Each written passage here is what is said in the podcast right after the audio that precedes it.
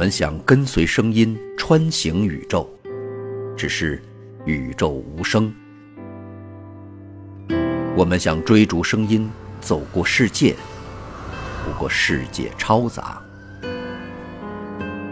于是我们停下来，沉浸在耳畔，聆听想听的声音。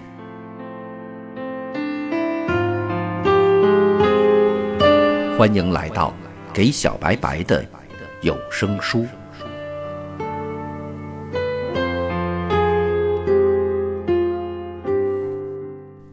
各位好，欢迎收听这一期的给小白白的有声书，继续为您讲述史蒂芬·霍金教授的科学巨著《时间简史》第六章“黑洞”上半部分。黑洞这一术语是非常近代才出现的。为了形象描述，至少可以回溯到两百年前的一个思想。一九六九年，美国科学家约翰·惠勒杜撰了这个术语。那时共存在两种光的理论，一种是牛顿赞成的光的微粒说，另外一种是光的波动说。现在我们知道，实际上这两者都是正确的。由于量子力学的波粒对偶性，光既可认为是波，也可认为是粒子。在光的波动说中，光如何响应引力非常不清楚。但是如果光是由粒子组成的，人们可以预料，它们正如同炮弹、火箭和行星那样受到引力的影响。起先，人们以为光粒子无限快的运动，所以引力不可能使之缓慢下来。但是，罗默关于光速有限的发现意味着引力对之也有着重要的效应。一七八三年，在这个假定的基础上，剑桥的学监约翰·米歇尔在伦敦皇家学会哲学学报上发表了一篇文章。他指出，一个质量足够大并且足够致密的恒星会拥有如此强大的引力场，甚至连光线都不能从它逃逸。任何从该恒星表面发出的光，在还未到达非常远的地方之前，就会被恒星的引力拖回来。米歇尔指出。可能存在大量这样的恒星，虽然由于从它们那里发出的光不会到达我们这里，所以我们看不到它们，但是我们仍然可以感受到它们引力的吸引。这正是我们现在称为黑洞的天体，它是名副其实的在空间中的黑的空洞。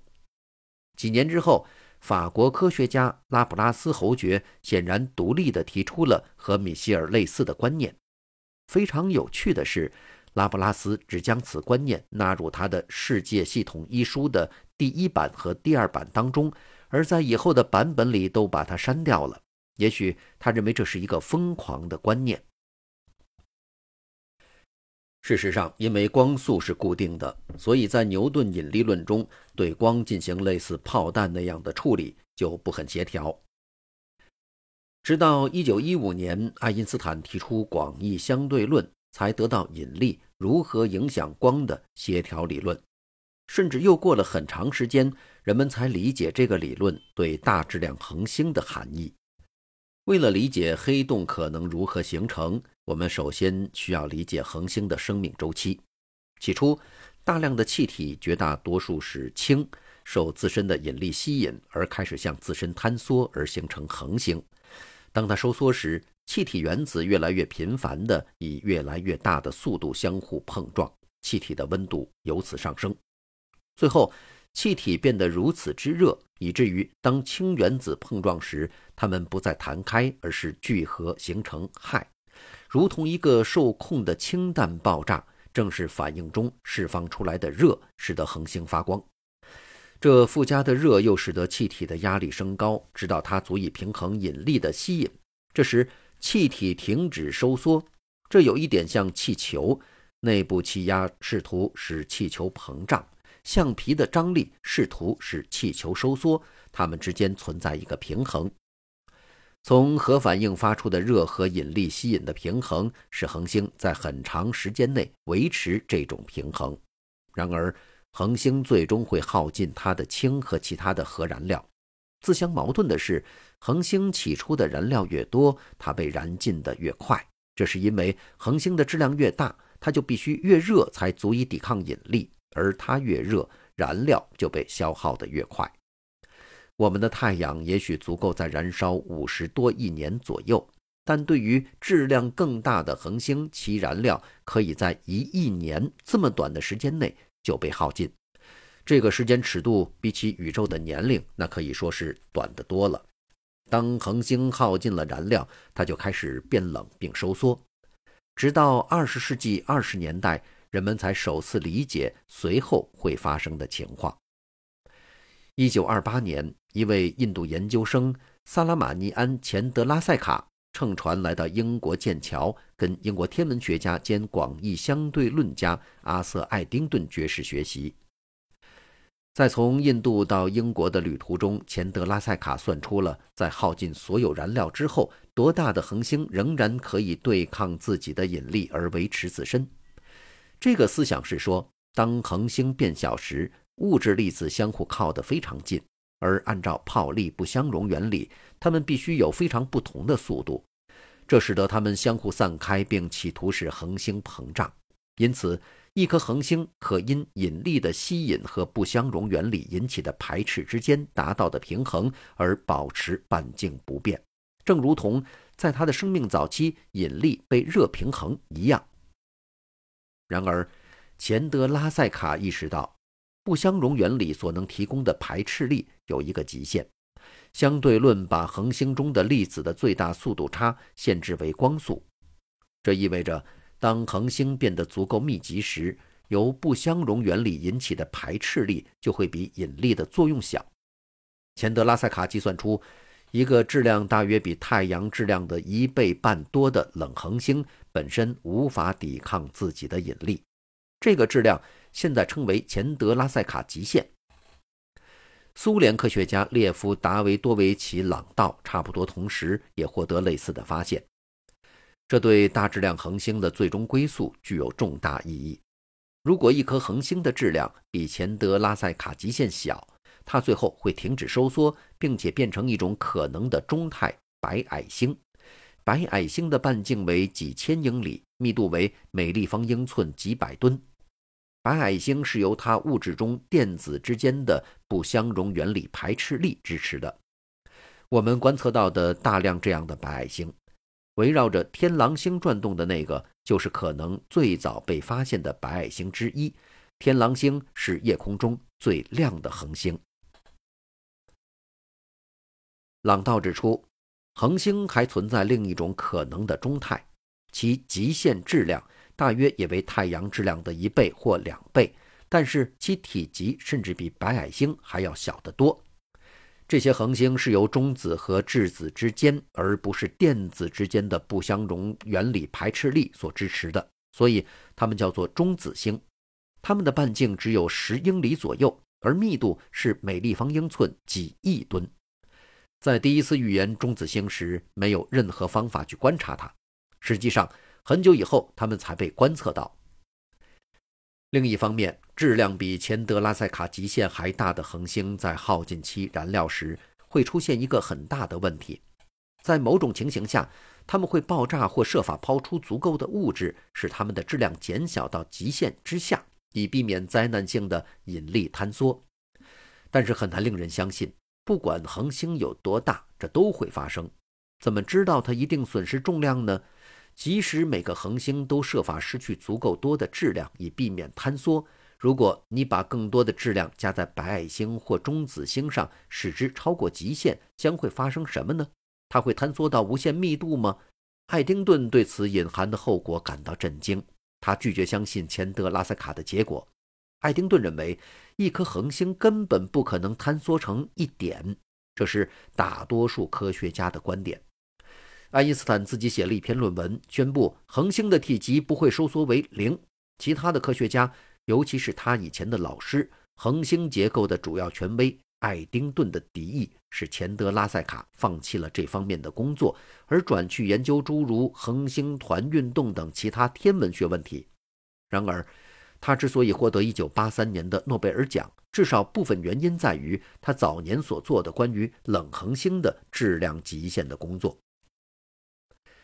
钱德拉塞卡证明，不相容原理不能够阻止质量大于钱德拉塞卡极限的恒星发生坍缩。但是，根据广义相对论，这样的恒星会发生什么情况呢？一九三九年，一位美国的年轻人奥本海默首次解决了这个问题。然而，他所获得的结果表明，用当时的望远镜去检测不会有任何观测结果。随后，第二次世界大战爆发，奥本海默本人深深地卷入了原子弹研制项目。战后，由于大部分科学家过于关注到原子和原子核尺度的物理，因而引力坍缩的问题就被遗忘了。但在二十世纪六十年代，现代技术的应用大大增加天文观测范围和数量，人们对天文学和宇宙学的大尺度问题的兴趣又被重新激起。一些人重新发现并推广了奥本海默的研究。现在，我们从奥本海默的研究中得到这样一幅图像：恒星的引力场改变了光线在时空中的路径，使之与如果没有恒星情况下的路径不同。光锥是表示闪光从其顶端发出后在时空中传播的路径。光锥在恒星表面附近稍微向内弯折，在日食时观测到从遥远恒星发出的光线，可以看到这种偏折现象。随着恒星收缩，其表面的引力场变得更强大，而光锥就向内偏折得更厉害，这使得光线从恒星逃逸变得更为困难。对于远处的观察者来说，光线变得更暗淡、更红。最后，当恒星收缩到某一临界半径时，表面上的引力场变得如此之强，使得光锥向内偏折得如此厉害，以至于光线再也逃逸不出去。根据相对论，没有东西能行进的比光还快。这样，如果光都逃不出来，其他东西就更不可能。所有东西都会被引力场拉回去，这样存在一个事件的集合或时空区域，不可能从该区域逃逸而到达远处的观察者。这就是现在我们称为黑洞的区域，它的边界被称作事件世界，而它和刚好不能从黑洞逃逸的光线的路径相重合。如果你正在看着一个恒星坍缩并形成黑洞，为了理解所看到的情况。切记，在相对论中没有绝对时间，每个观测者都有自己的时间测量。由于恒星的引力场在恒星上某人的时间和在远处某人的时间不同，假定在正在坍缩的恒星表面有一个毫无畏惧的航天员和恒星一起向内坍缩，他按照自己的手表每一秒钟发一个信号到一个围绕着恒星公转的航天飞船上去。在他手表的某一时刻，比如就是十一点整，恒星刚好收缩到它的临界半径以下。此时，引力场强大到没有任何东西可以逃逸出去，它的信号就再也不能传到航天飞船了。随着十一点趋近，他的从航天飞船上观看的伙伴会发现，从该航天员发来的一串信号的时间间隔变得越来越长，但是。这个效应在十点五十九分五十九秒之前是非常微小的，在收到十点五十九分五十八秒和十点五十九分五十九秒发出的两个信号之间，他们只需要等待比一秒钟稍长一点点的时间。然而，他们必须为十一点整发出的信号等待无限长的时间。按照航天员的手表，在十点五十九分五十九秒和十一点整之间。由恒星表面发出的光波，从航天飞船上看，被散开到无限长的时间间隔里了。在航天飞船上，这一串光波来临的时间间隔变得越来越长，所以从恒星来的光显得越来越红，越来越淡。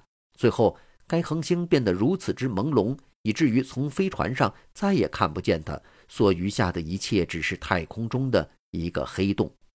不过，此恒星。继续以同样的引力作用到航天飞船上，使飞船继续围绕着形成的黑洞公转。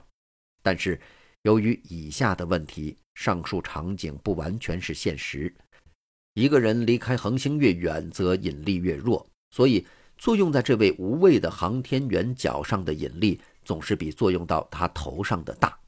在恒星还未收缩到临界半径而形成事件世界之前，这个力的差别就足以将这位航天员拉成像意大利面条那样，甚至将它拉断。然而，我们相信，在宇宙中存在大得多的天体，譬如星系中的中心区域也能遭受引力坍缩而形成黑洞。一位在这样的天体上面的航天员，在黑洞形成之前不会被拉断。事实上，当他到达临界半径时，不会有任何异样的感觉，甚至在通过那不可回返的一点时都没有注意到它。然而，随着这个区域继续坍缩，只要在几个钟头之内，作用在他头上和脚上的引力之差会变得如此之大，以至于再次把它拉断。罗杰·彭罗斯和我在1965年和1970年间的研究指出，根据广义相对论，在黑洞中必然存在密度和时间曲率无限大的起点，这和时间开端时的大爆炸相当类似，只不过它是一个坍缩天体和航天员的时间终点而已。在此起点，科学定律和我们预言将来的能力都崩溃了。然而，任何留在黑洞之外的观察者将不会受到可预见性失效的影响，因为从起点出发的，不管是光还是其他任何信号，都不能到达他那儿。这个非凡的事实导致罗杰·彭罗斯提出了宇宙监督假想，它可以被意译为上帝赠物落起点。换言之，由引力坍缩所产生的起点只能发生在像黑洞这样的地方。他在那里被事件世界体面的遮住，而不被外界看见。严格的讲，这就是所谓的弱的宇宙监督假想。它使落在黑洞外面的观察者不至于受到发生在起点处的可预见性崩溃的影响，但他对那位不幸落入黑洞里的可怜的航天员却爱莫能助。广义相对论方程存在一些解，我们的航天员在这些解中可能看到落起点。他也许能够避免撞到起点上去，相反的，穿过一个虫洞，并从宇宙的另一区域出来。看来，这给在空间和时间内的旅行提供了伟大的可能性。但不幸的是，所有这些解似乎都是非常不稳定的。最小的干扰，譬如一个航天员的存在，就会使之改变，以至于他还没能看到此起点就撞上去，而终结了他的时间。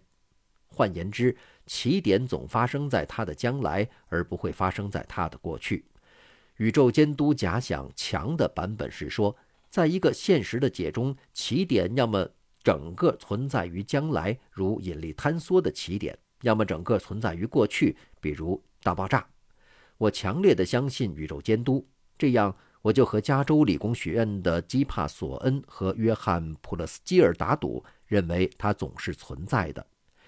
由于找到了一些解的例子，在非常远处可以看见其起点，所以我在技术的层面上输了。这样，我必须遵照协议还清赌债，也就是必须把他们的裸露遮盖住。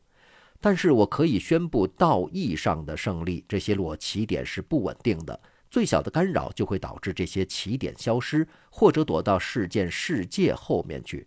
所以在实际情况下，它们不会发生。事件世界，也就是时空中不可逃逸区域的边界，其行为犹如围绕着黑洞的单向膜。物体，譬如不谨慎的航天员，能通过事件世界落到黑洞里去，但却没有任何东西可以通过事件世界逃离黑洞。我们可以将诗人但丁针对地狱入口所说的话，恰到好处地应用于事件世界。从这里进去的人必须抛弃一切希望。任何东西或任何人一旦进入事件世界，就会很快的到达无限致密的区域和时间的终点。好，感谢您收听这一期的《给小白白的有声书》。在下一期的节目当中，继续为您带来《时间简史》的黑洞下半部分。下期节目我们再见。